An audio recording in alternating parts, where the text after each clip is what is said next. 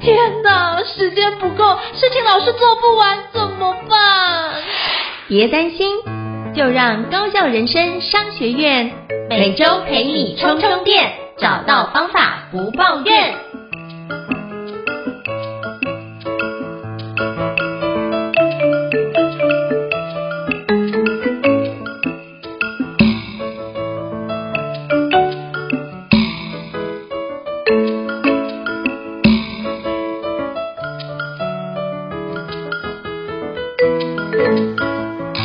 大家好，我是赵英成，欢迎大家来到高效人生商学院 Podcast 的好物推荐哦。那今天我要跟各位分享一个我非常喜欢吃的美食，那叫做冰淇淋哦。那我不知道各位听众你在吃冰淇淋有什么样的感觉？是不是有感觉到一种甜蜜的滋味，有一种幸福的感觉呢？没错。那你有没有吃过什么样的冰淇淋会让你流连忘返，一吃再吃呢？有没有什么吃到什么冰淇淋是觉得哇？冰淇淋非这家莫属，然后吃了之后觉得难以忘怀，经常想要再去回购呢。我今天要跟各位分享，就是我在冰淇淋里面的一个非常喜欢的一个品牌，叫做洛师傅冰淇淋啊。那会知道这个品牌也是在杨好朋友杨思棒医师的推荐介绍之下，我知道这个冰淇淋品牌，然后吃了之后就是一吃成主顾哦。所以今天非常荣幸能够邀请到洛师傅冰淇淋的创办人洛英毅老师来跟我们分享，就是。他所做的一个洛师傅冰淇淋，怎么能够做出这么多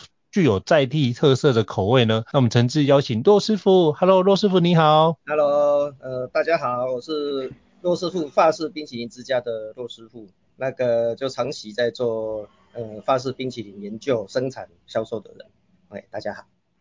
好，非常感谢，就是洛师傅哦。那是不是可以邀请洛师傅跟我们简单自我介绍一下你自己，让我们大家可以多认识你一点？大家好哈，那那个我琢磨于所谓的法式冰淇淋哈、冰淇淋等等的研究，差不多二二十年哦，有一点时间哈，是台湾研究冰淇淋里面比较先驱的人物了哈。那当然跟那个传统市场啊，或者是一些大品牌那个东西是完全不一样的，而是属于说高度的手工精良的冰淇淋啊，这个是。跟所谓一般市场上看到的东西不太相同啊，啊，法式冰淇淋也是一个呃，在我们台湾哈还需要推广的一个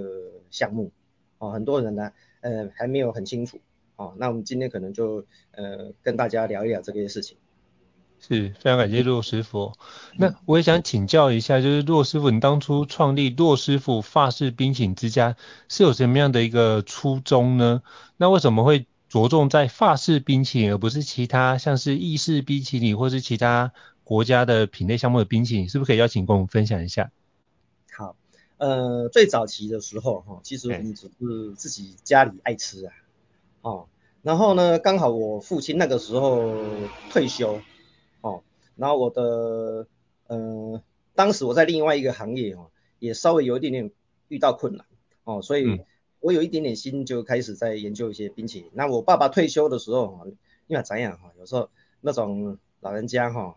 嗯，就是很难相处哦，他会有些很多他奇怪的想法哦，然后他就呃说自己太胖了哦，绝食哦。那我跟我妈妈当然是是是很紧张啊，怎么这个老人家这个样子哈？对。那爱干啥干干便宜这样哦，就是你不吃饭了，你好好歹是冰吧。哦哦，他他他会吃哦，他吃哎，那我就想说把给他吃的冰哈，从传统的那种呃像串冰的东西，对不对？哦，把它营养做多一点，哦，然后来来做成做成那个这个要什么？呃，做成像冰淇淋的东西给他吃，哦，哎，结果他吃下去，那因为我做的就是他爱吃的东西，比如说芒果、黑芝麻，哦，他就他就很喜欢。那我那做了之后，对不对？哈，就是呃会有剩嘛。那当然也有客人会跑到我们家，这个叫什么？呃，拜访哈之类的哈。那我就开始给客客招待客人吃。哇，这一招待哈，大家都很喜欢吃。哦，接着会有人哈，把我招待的冰淇淋，他说要带回家吃。啊，带回去之后不得了哦，就是可能他也拿给他朋友吃还是怎样哦，那就是跑来跟我订。嗯，呃，一开始是这样哦，就是说呃跟我父亲有关，然后分享出去。好，那因为太多人了，我只好说，啊，那我要商业化才行。好，然后像这种这种东西哈，出现的时候就会有，嗯，怎么讲呢？嗯，开始要进行哈，除了生产之外的安排。哦，一般我们生产研发就是单份单份嘛，哦，对。那你你很多订单的时候，你就要排它的时程、时间等等等。那这是为了商业化的预备动作开始的。哦，那那个那个呃呃，当你吃的人越来越多哈，那口碑就越来越好嘛，哦，就传的越来越广。哦，那就正式后来就正式启动，我把它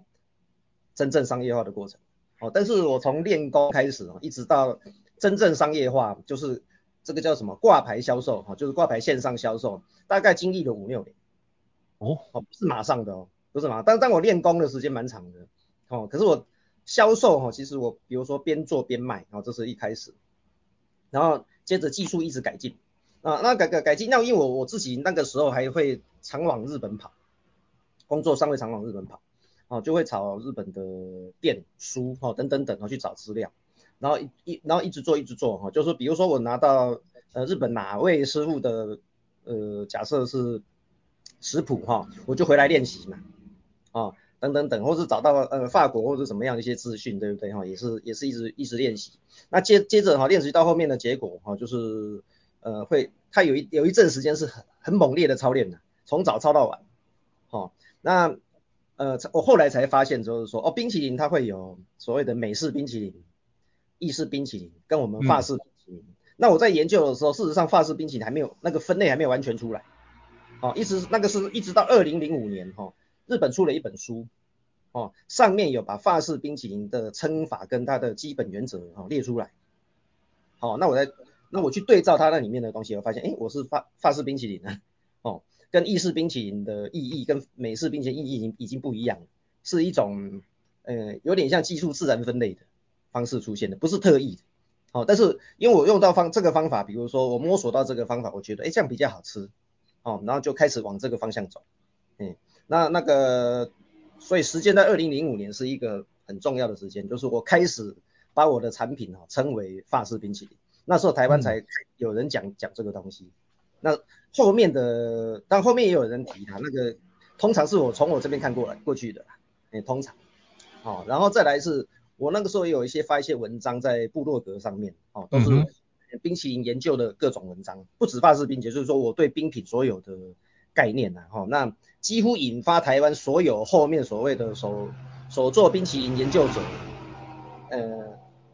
一种一种标杆或者是一种怎么讲？模仿的对象啊，哦，甚至我的文章常常会被 其他同行拿去用，哦，这种这种状况一直一直会发生，嗯，所以所以说说研究冰淇淋，我算是在台湾的这些里面算比较早期。了解，我觉得这是一个，就是骆师傅是一个开创就是法式冰淇淋先驱的一个，我觉得非常重要的一个。领航者哦，透过这个方式，我们才能够品尝这么美味的一个食物哦。那我也想请教骆师傅，您刚刚提到就是准备创业，正式到正式开始贩售，经过了这么长的五六年的时间，那可不可以邀请你跟我们分享一下，在创业的初期啊，你有遇到什么样的挑战，以及怎么样克服这些困难的呢？哦，好，挑战的一个很很很重大的情形哈、哦。嗯，就是，嗯，要怎么说？我我我当时对不对？因为都还有工作在嘛，哈，所以变成是所有的时间哈，就是所有的零碎时间、空闲时间，全部要要投入在这边做，哦，那这个技术的研发哈，那个蛮辛苦的，哦，那技术研发出来之后，也不一定客人都认同，哦，他有有认同的，不认同的，有的会在意价格，有的在意什么什么什么。非常的多，但是呃最大的困难哈、哦，一个是钱，哦，一个是家人是否支持，哦，如果说比如说家人不支持，他就要叫我去做什么其他事情，其他事情的时候，啊，我做这个可能就寸步难行，好、哦，然后再来一个是钱的问题，我那时候其实遇到蛮大的所谓的经济压力，哦，那个呃被倒账被什么什么什么的哈，哦，那是千万级的。哦那个，所以那个那个时候是很辛苦的，哦，但是我不放弃啦，哦，就是说，呃啊，既然都这么艰难了，啊，这个这个地方我应该应该会有所突破，哦，并且以后变成我安身立命的一个一个一个一技之长，哦，所以我就把它继续发展下去，哦，不管它的这个有多辛劳，哦，然后后来终于突破了，哦，然后再来就是，呃，台湾的我们讲说冷冻宅配在那个时候兴起，嗯，哦，那我创业的那一年哈、哦，甚至到黑猫，啊冷冻物流哦，那个呃那时候的黑猫对不对？哦，做一个很大的改变，哦，就是呃它有一个杨梅集货中心类似这样子哈、那个让它的冷冻物流的节点的效能大幅提高，好、那我有去那边帮他们指导一下，就是说。呃，冷冻会会会遇到的状况，好、如何解决？哦啊，那个从那一刻那时候开始的黑猫哈、寄送冰淇淋的成功率大幅提高。哦啊，之前哦那个是损失率很大，很惊人哦，就是黑猫搞不清楚状况，我们也搞不清楚状况。哈、然后那个等到是说，呃，它这个地方改善之后，冰淇淋的运送对不对？从会有十分之一的损耗，对哈、哦，降到只剩下千分之一。哦，千分之一，千分之二，对，哦，差很多，也差很多。那当然，呃，很多人还是会会会产生问题的，哈、哦。但是它已经降低，我们就变成它是有效能的使用，哦，这一点我觉得呃很重要了，哦，在当时是很重要的。好，那这个出来之后，我才能够做呃冷冻宅配的线上销售，哦，就等于说我们自己有了，并且有了站台之类的东西，哦，比如说 PC 用啊或者什么的那那一类的，哈、那。呃，还不错。那那，那时候刚好很好玩哦，有一个团购网哈、哦，或是团购的这种风潮出现。好、那呃团购的那个时候变成是很疯狂的哦。比如说，我觉得他们大概三十盒了不起了啦，那么啊订单是三百盒啊。哦，在我当时生产线初期的时候，要要做三百盒，在很短的时间是不容易哦。所以那个时候是呃改善，就是说除了好吃之外，哦它的生产流程、数量、储存。哦，出货一直在改善这个问题啦。哦啊，当然这个是因为我其实不，我除了技术之外哈、哦，那种行呃行销行政哈、哦，不是很擅长的，哦，就是比较后场的人，所以我自己摸索那东西要慢慢把它把它呃克服起来这样。嗯，我觉得这都不容易，因为包括我们家自己有那个腰果产品，刚开始也是送一般的物流，就发觉哇，那一般物流就是。那个 一都是用摔的，用用抛的，用抛接，然后那个回损率到百分之二十几，然后发觉这就没办法卖啊，那个超多。然后像我们自己也是使用就是日系的物流，然后就发觉那个真的就像骆师傅讲的，大概是千分之一的损耗。我觉得那就在一个可以接受的范围之内。是是，它虽然稍微贵一点哦，可是稳定的多。对，我觉得稳定这件事反而是在就是要把它变成是一个。真正的生意来说是一个非常重要的状态，就是它不会给我们太多的意外，反而是让我们可以不会因为因为我们花一点这些钱，但是你可能觉得这个成本比较贵，可是你后来回想，你会减少非常多后面客服的时间跟客服的问题，其实反而是节省我们的精力跟时间，我觉得这很重要。对，就是整我们要整体去去想这个事情，而且我们的冷冻的东西哈，它对温度对整个保鲜哈那个要求更高哦。甚至它高到哈黑猫哈呃只承运哦不包不包它是好的哦。对对对对对对，对。这个他是他们合约里面就有讲到这个问题哦，就是你要运就运，可是你你这个这个除非弄不见哦，否则它融掉它不它不赔的哦。对。所以就是就是还是会有一些意外的，像比如说像那个三姐的状况，我觉得那个就我们就会提早一个礼拜到两个礼拜寄送。不然的话，这件事情就一塞车，他可能光送都送达都有问题，何况还做一个冷藏或冷冻的一个保存，我觉得这就更难了。因为我我通常会回避那这个这种节日的前后几天呢，直接不做。哦，就是直接就所有的客人都是说，比如说你到货要调前往前调十天，或是往后调十天哦，避免这个状况，就尽量不要在那个时候寄。哎、欸，那我我常年的经验。对，所以我们有类似的一样的感受，就是我们希望客户拿到品质好的东西，就是尽量在三节前提早拿到。我觉得送达，我觉得是得到比较好的成果。那我也想请教若师傅，就是可不可以邀请跟我们分享一下，就是您做很多冰淇淋都非常独特，那个很多口味只有你们家才有，是不是可以邀请您跟我们分享一下，您要怎么确保就是制作冰淇淋的那些。独特的风味以及制作冰淇淋的一些这么好的品质以及口感。冰淇淋品质哈，呃，第一个哈就是说把关的时候，它的原料本身就要好。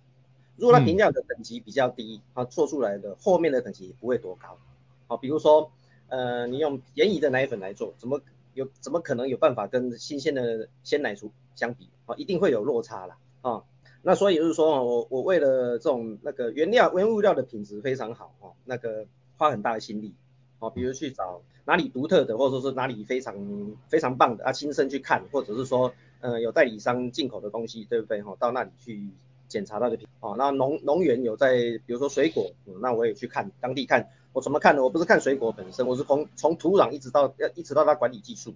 哦，它的植株状态，对不对哈？都是都去看。哦，所以说我很喜欢去他去手插那边的土地，然后比如说庄园的土地，哦，因为那个土壤土壤的好坏，对不对哈？会关系到最后水果的成品的品质，哦，我都去看那个。但是如果它的土地那种硬邦邦哦，没有什么蚯蚓那种哦，我我大概就退避三舍，哦，不管它种的多好，哦，先退开再说，就表示它可能下药什么什么什么东西很重，哦，那如果那个土地对不对哈？很松软，上面虫很多。哦，或者说有一定虫的程度，生态生态是完整哦。比如说，呃，虫很多，可是有螳螂、蜘蛛，那就表示它生态是完整哦。那呃，它的水果植株状况会非常好哦，会有这种情形，我都会去观察。嗯嗯。然后等到确定这个东西了，在那当然那个呃各种那个水果本身对不对哈、哦？我会试做，诶，确定它是 OK 的哦。那这个是我一直很很注重的事情哦。从品质哈，从农业基层开始哦，第一步的基层就是土壤。哦，这个就是我对呃很多原物料品质的最最基本控管。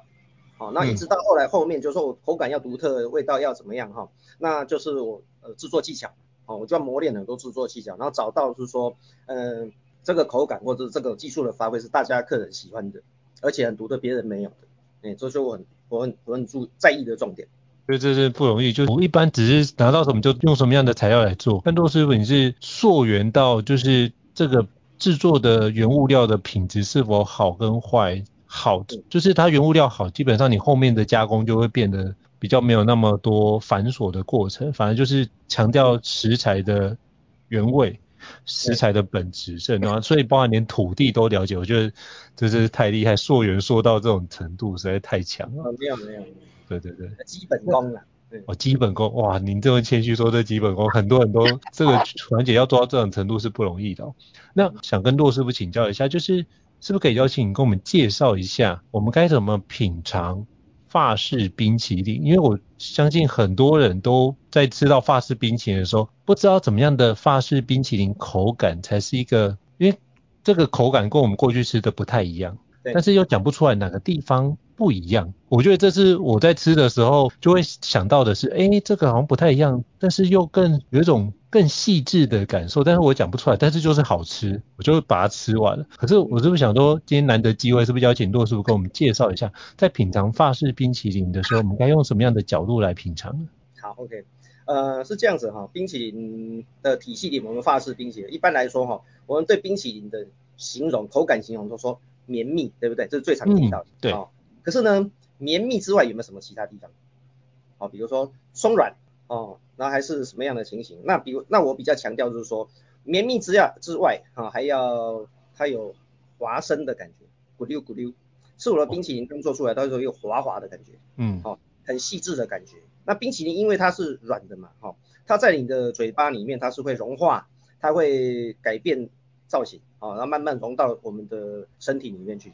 哦，那你若品质不好的，它做不到这样啊，啊，只有我们法式冰淇淋会做得到哈，那种所谓的像是滑生的感觉哦，那那个而且还要润口，不是那种有点干硬吸水吸吸你的水分哦，那种化学刺激我们都没有啊，就是说我们的口感会从你吃下去开始，一直到你进入你食道，咕溜下去那感觉质感都是很舒服哦，那是这个可能是我做了千百万次才找到的方法哦，这个就在在。口感独特上面对不对？这个是我蛮坚持的地方。我觉得这很厉害，对，因为一般我们在吃到就绵密，但是你又吃到另外一种更细致的程度，就我觉得洛师傅在这个口感上面把它叠加的很有层次感，所以说我非常喜欢吃你们家冰淇淋的感觉。因为一般可能就冰淇淋就是加很多的料，可是加料进去是有饱足感，但是不会有。那种幸福感的感受，那比较像是，比如之前他们家的冰淇淋比较像是一种 sugar high，就是因为糖分的快速的摄取，我就很快速会有那种兴奋感，或是那种就是愉悦感。可是那吃洛师傅的冰淇淋是那种想要好好细细品尝的感受，我觉得这是很不一样的。嗯嗯嗯嗯，对，就是就就有点有点像我家招牌的意思啦。哦，就是这个口感意识到就是我做的，嗯、不会不会是别人的。啊，对，对，这很厉害。对，那我也想请教一下，就是骆师傅怎么看待目前市场上的一些冰淇淋的一些竞争呢、啊？因为其实现在有超多的冰淇淋，包含很多的国家冰淇淋都会进来。那你怎么去看待，或者是我们怎么去选择冰淇淋会比较？你会怎么推荐？好，那我把冰淇淋对不对，在市场上大概的。呃，怎么讲？品系大概分析一下。嗯、哦，第一个品系像美式冰淇淋。哦，美式冰淇淋的英文叫什么呢？叫做 ice cream，对不对？哦，对。也就是说冰奶油的意思。对。哦，它是用那个奶油哈、哦、加糖打发，哦，形成一个绵密的架构。哦，然后再加牛奶、巧克力变成那个口味。哦，所以它是属于我们常常讲的，它是一种奶油冰。哦，很注重油的油脂部分的使用。跟糖的结合，所以呢，它又油又甜，哦，所以热量比较高一点，哦，那这是美式冰淇淋的特色啊。通常油脂含含量二三十帕以上，非常的高。然后再来一个，我们讲说意式冰淇淋，也就是说台湾现在大部分外面的所谓的手工冰淇淋的的项目，哦，它这个原始的意式冰淇淋，它是用蛋白打发加热糖浆把它烫熟，这个、嗯、这个功夫有点难。事实上那个。在台湾会的人是个位数了，哦，基本上我知道的只有三个人会，哦，那个一个老头子已经退休，哦，呃，另外一个去做餐厅的，哦，呃，第二个人在你面前，哇，太厉害了，对，好、哦，那我都研究过嘛，然后最后才是我们法式冰淇淋嘛，好、哦，啊，法式冰淇淋那就是蛋黄哈、哦，牛奶跟糖去做，要组成卡士达酱，所以法、嗯、法式冰淇淋的英文叫做 Frozen Custard，冷冻的卡士达。哦，那呃，因为因为卡士达的关系哈、哦，它做做出来就是很容易会有所谓的呃滑身饱足哦，高级感的感觉，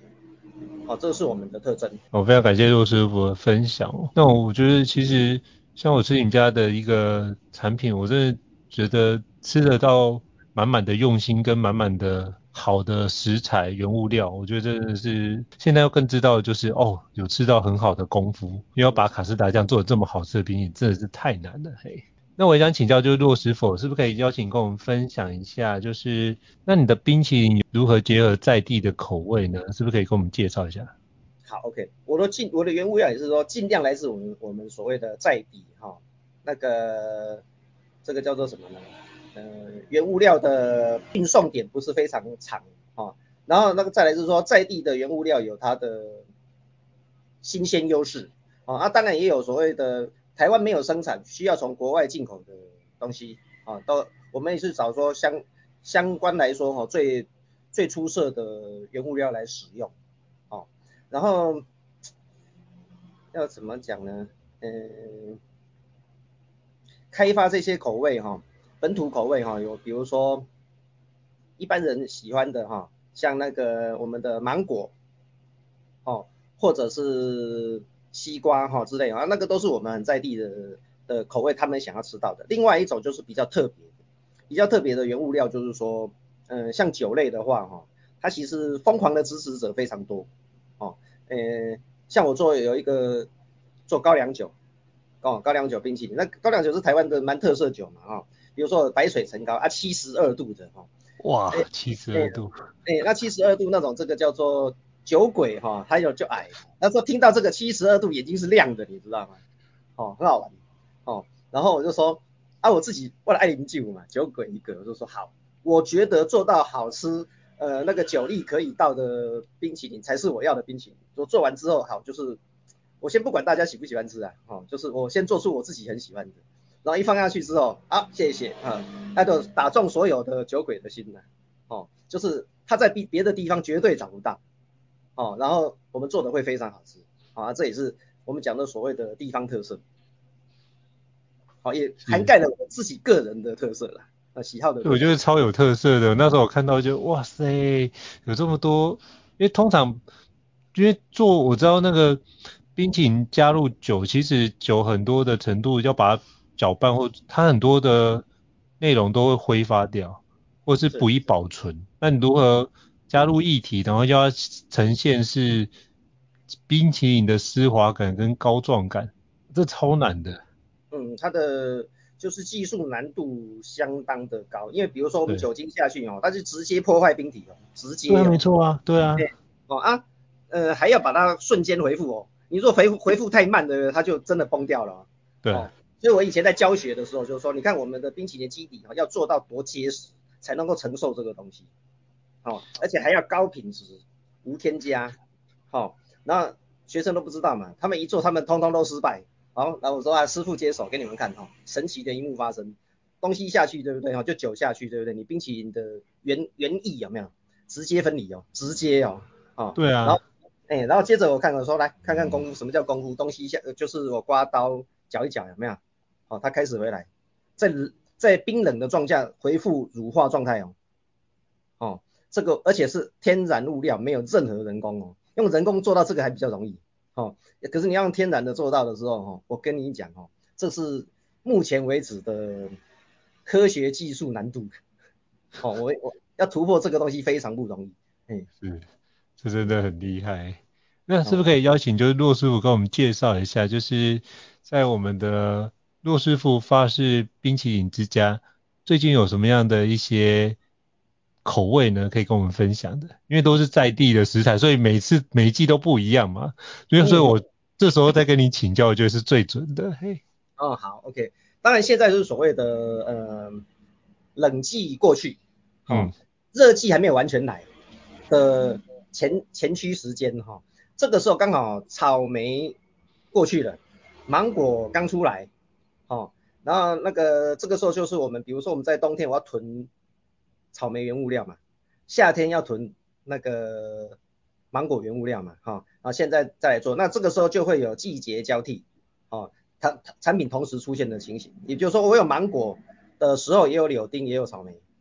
哦，然后那个呃。接着新的其他东西开始出现，哈、比如说我们今年的呃香草，哈、我们香草我们自己自己制香自己发发酵的嘛，哈、那那个也在差不多这个时候开始，从收成一直到后制，哈、哦，差不多完成要出来了，嗯，哦，那那个也开始推上去，虽然香草是所谓的我们讲说冰淇淋里面对不对最基本呃最基础，到处都每一个品牌到处都有的。口味哦，可是它也是我们做冰淇淋里面哈，呃，像蛋炒饭这样基本功中的最基本功。好，那在我们台湾里面，对不对哈？能够能够做法式冰淇淋，能够自己发酵制香，呃，做香草荚的哈，台湾大概就只只有我一个吧。哦，其他人可能做的是其他东西啦哈，那但至少说我们能够这样自己做。好，然后呃。所以说，我都回到我最我这个人呢，比较喜欢回到所谓基本功的部分。我把香草冰淇淋做到好吃，最好吃，找不到对手。哦，这个就是呃，我给大家哈、哦、最基最基本的所谓的口味的保证。哦，这个哎不会这样讲，就是说要花招要很奇怪的哈、哦，也是都有啦哈、哦。但是那是如果你的基本都做不好，你要那些发展到什么要飞天遁地，我看是有点难呐、啊。哦。嗯哎，然后再来一个是说，除了最基本的东西之外，那我会创造一些别人所没有的，哦，比如说我的橙花之血，哦，一听这个名字就就就是跟人家不一样，哦，所以橙花之雪就是说，像橙花在台湾的味道大家不熟悉，哦，它是一种很强烈的花香形态，哦，然后再把它做到冰淇淋里面去，哦，也是我的呃很喜欢的口味以及展示我们的制作技巧，哦，因为我们这个口味对不对哈？哦其实哈根达斯他们有有抄啦，哦，但是抄不好啊，抄得很糟糕，哦，就是基本上看起来是失败的，哦，可是他们也是全全世界卖嘛，哦啊，客人们不知道，吃了呃就觉得呃怎么样怎么样啊，那吃到我们的话，对不对啊？通常花香类的东西它就很极极端呐，喜欢的很喜欢，不喜欢很不喜欢，哦，嗯、那而且橙花是所有的花系列冰淇淋里面，对不对？它的口味有很高的覆盖性。哦，所谓覆盖性就是说，吃了吃了这个口味之后，短时间你其实其实吃其他口味吃不到味道。哦，哦就是它会那个味道会卡在味蕾上面有一个，对，它是一层膜的概念就对了。哎对，而且会掩盖其他东西的味道。嗯。哦，比如说你吃了我们的我们的橙花之雪冰淇淋之后，你去吃牛奶冰淇淋哦，你那个牛奶就嗯，你好像找找不到味道，好，它就会有这种情形出现。好，所以我也要对对客人教学的地方说，你要你要吃橙花冰淇淋哦，要最后吃哦，不能不不能很早吃哦。你第一口就吃那个，后面的通通不通通吃不到味道哦，哦，会有发生这种情形，呃，也是蛮有趣的，哦，也是要告诉客人有这个特特色在。